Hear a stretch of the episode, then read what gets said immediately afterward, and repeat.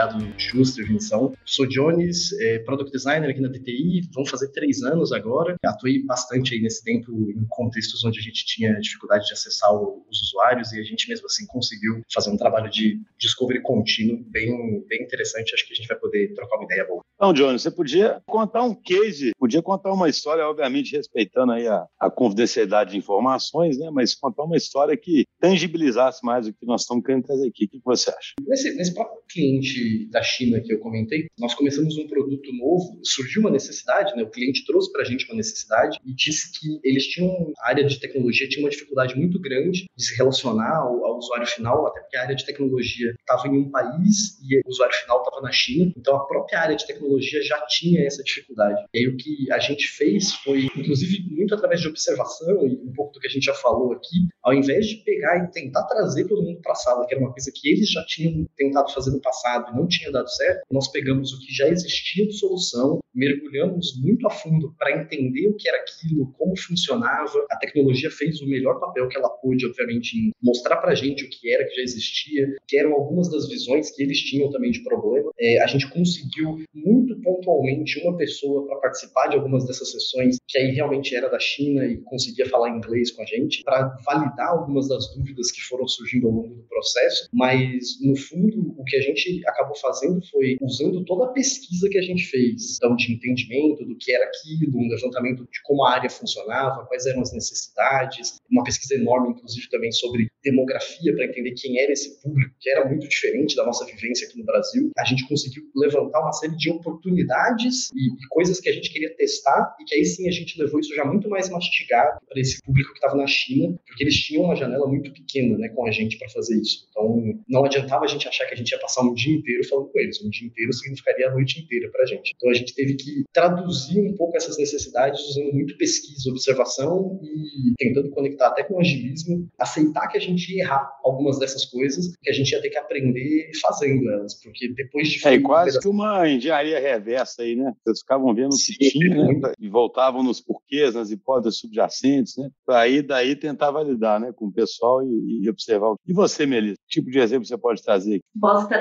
um, Schuster, muito interessante, que é o acompanhamento ali do comportamento do usuário através de ferramentas que a gente conseguiu gravar a utilização dele em produto que a gente entregou. Então, hoje existem algumas ferramentas né, que a gente consegue avaliar um mapa de calor, a forma como ele utiliza, qual a interação dele em algumas funcionalidades. Então, a gente conseguiu, a gente implementou a entrega dessa, a gente colocou né, dentro do, desse produto essa ferramenta para a gente gravar o comportamento do usuário ali na utilização do sistema e a gente teve vários insights. Então, através dessas gravações, a gente depois ali junto com o design, a gente fez, a gente até brincou, né? Foi como se fosse um Netflix mesmo. A gente assistiu várias gravações ali e tivemos vários insights com pequenas mudanças no produto, com pequenas funcionalidades que a gente gerou valor expressivo mesmo nas nossas entregas. A gente entendeu, por exemplo, que o usuário estava ficando perdido na primeira tela porque ele estava se comportando como se ele tivesse que sair da tela ali. Na verdade, a gente estava colocando um ícone que na verdade não era para ele sair. A gente conseguiu entender no comportamento dele a forma como ele fazia algumas pesquisas. A gente trouxe outras funcionalidades ali para agregar valor também, para aumento de receita para esse cliente. Então eu acho que quando a gente não consegue ter o cliente próximo ali para a gente acompanhar, seja numa gravação ou numa sombra, Hoje existem também essas ferramentas que a gente consegue ver o comportamento do usuário e de um grande número também. Então a gente teve aí vários vídeos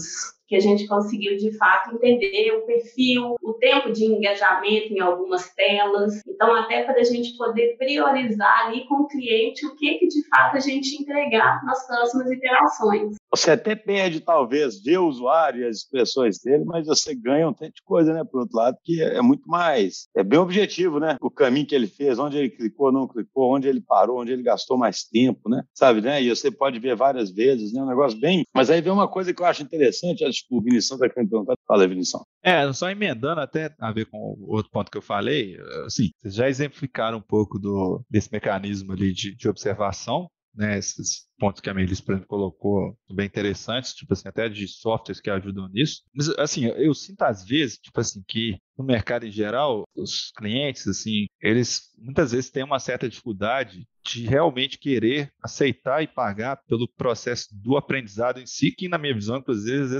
barateia o todo. O que, que eu quero dizer com isso? Tipo assim, muitas vezes, esse processo que a Melissa descreveu aí, eu não sei se foi assim, mas eu imaginaria que, tipo assim, eu tive uma concepção de algo, né? Eu fiz ali o discovery e provavelmente eu já produzi o software. Né? Eu imagino que o processo de discovery ele já, ele já deveria envolver um processo onde eu produzo mais protótipo. Quando eu falo protótipo, pode ser até parecer uma coisa bem real, mas isso ainda é protótipo, ainda não é um software que escala. Ou seja, eu ainda não desembolsei, que seria o princípio do ágil, né? De eu ir realmente tirando dinheiro do bolso à medida que eu vou tendo evidência que aquele caminho lá é mais promissor. Como que vocês enxergam esse cenário? Vocês, vocês têm visto os clientes, tipo assim, aceitando? Porque quando eu estou na fase meio de, de protótipo, apesar de muito daquilo ele poder ser desperdiçado, em tese eu estou usando um ferramental que é barato, porque, tipo, Sim. construir um software que escala, que responde a uma série de coisas, normalmente é um investimento alto. Sim, a gente mitiga riscos mesmo, às vezes, do que a gente acha que vai fazer sentido e gerar valor. Nesse exemplo que eu comentei, de fato, a gente já tinha implementado, mas o que, que eu vejo sobre isso que você falou, Vinição, da questão do cliente enxergar valor? Eu acredito muito né, da gente trazer o cliente, é, como se diz, educar o cliente, explicar para ele o que, que é esse trabalho que a gente faz, o que, que é o Product Discovery, qual que é o benefício, levar muito numa linguagem fácil mesmo, que ele possa entender e a gente falar com ele, olha, eu posso experimentar uma vez aqui e te mostrar o benefício disso? E aí, quando a gente mostra isso para o cliente e a gente mostra o benefício e implementa, ele fica mais aberto. E aí é onde a gente tem a validação ali da experimentação. Então, eu tive também é, um contexto aqui na DTI da gente trabalhar primeiro com os protótipos, prototipar várias alternativas de solução para um determinado produto, e aí a gente envolveu ali o próprio cliente, os próprios usuários finais, para ele trazer, para a gente levar para o cliente e falar: olha, o que a gente estava achando que ia gerar valor, o que você estava achando, de fato, o cliente, para o usuário final, para ele não, não vai gerar valor nenhum. Então, a gente vai seguir por esse caminho. E, às vezes, uma solução muito mais simples que iria adequar. Então, assim, eu vejo que, de fato, o mercado tem um pouco dessa dificuldade de entender, né, da gente trazer primeiro, validar a ideia ali, mas eu vejo, eu acredito muito nessa educação, sabe, da gente explicar para ele de uma linguagem mais simples e tentar pegar um pequeno, experimentar mesmo, é o, é o experimento. Eu modelar um experimento, trazer o cliente para modelar esse experimento junto. Então a gente fez isso em alguns contextos aqui. Poxa, mas o que, que isso vai gerar de resultado? Vem cá, vamos, vamos modelar o experimento junto? Vamos pensar no que, que a gente quer validar, o que, que a gente quer desenhar, porque aí ele se sente parte daquilo, sabe?